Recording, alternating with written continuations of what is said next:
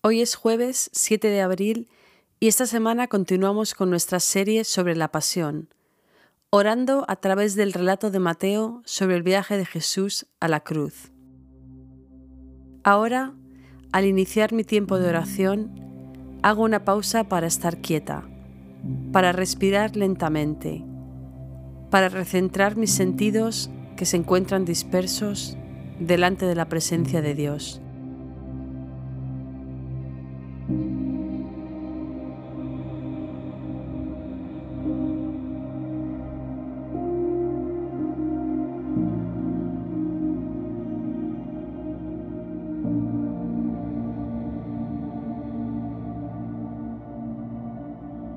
Jesús, tú eres el camino, la verdad y la vida.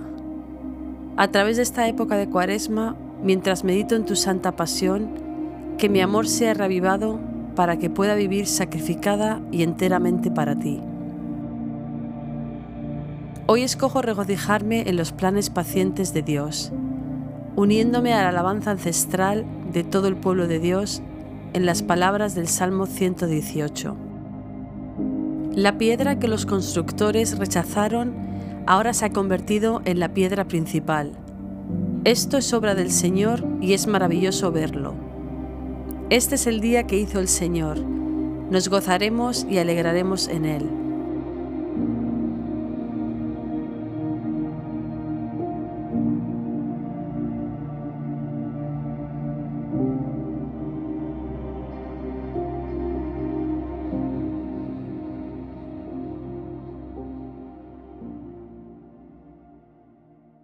Hoy sigo reflexionando sobre el juicio de Jesús ante el gobernador romano Pilato.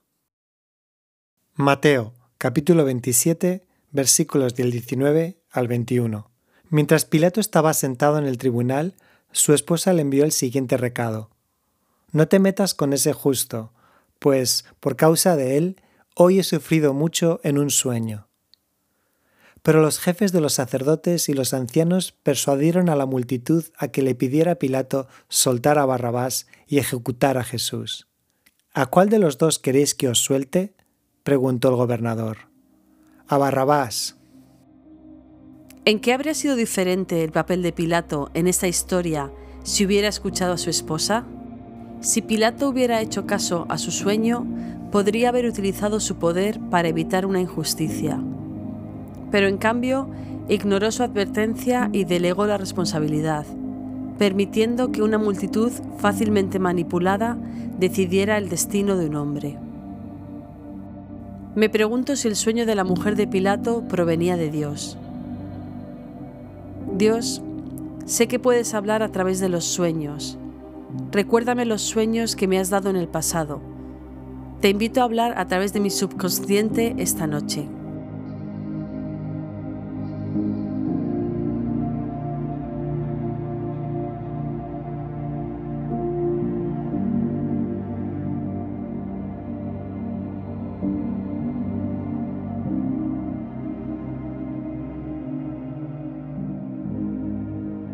Te pido por los que trabajan en el sistema judicial que como Pilato tienen el poder de decidir el destino de una persona. Dios, pienso en el tribunal más cercano a mí y te pido que aumentes la sabiduría, la compasión y el valor de los jueces que lo presiden.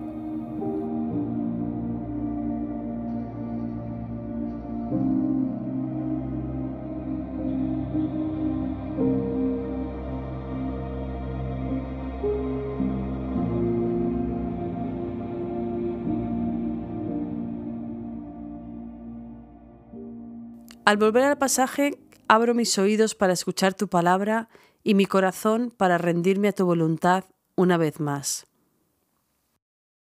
Mientras Pilato estaba sentado en el tribunal, su esposa le envió el siguiente recado. No te metas con ese justo, pues por causa de él hoy he sufrido mucho en un sueño. Pero los jefes de los sacerdotes y los ancianos persuadieron a la multitud a que le pidiera a Pilato soltar a Barrabás y ejecutar a Jesús. ¿A cuál de los dos queréis que os suelte? preguntó el gobernador. A Barrabás. Es fácil juzgar a Pilato por su inacción, pero a veces puedo permanecer pasiva cuando tengo el poder de evitar la injusticia.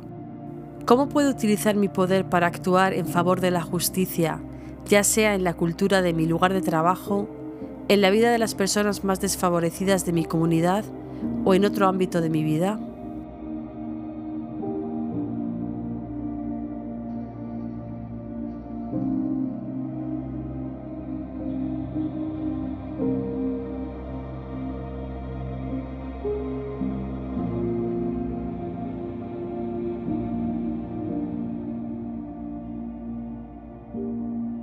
Jesús, mi juicio es erróneo.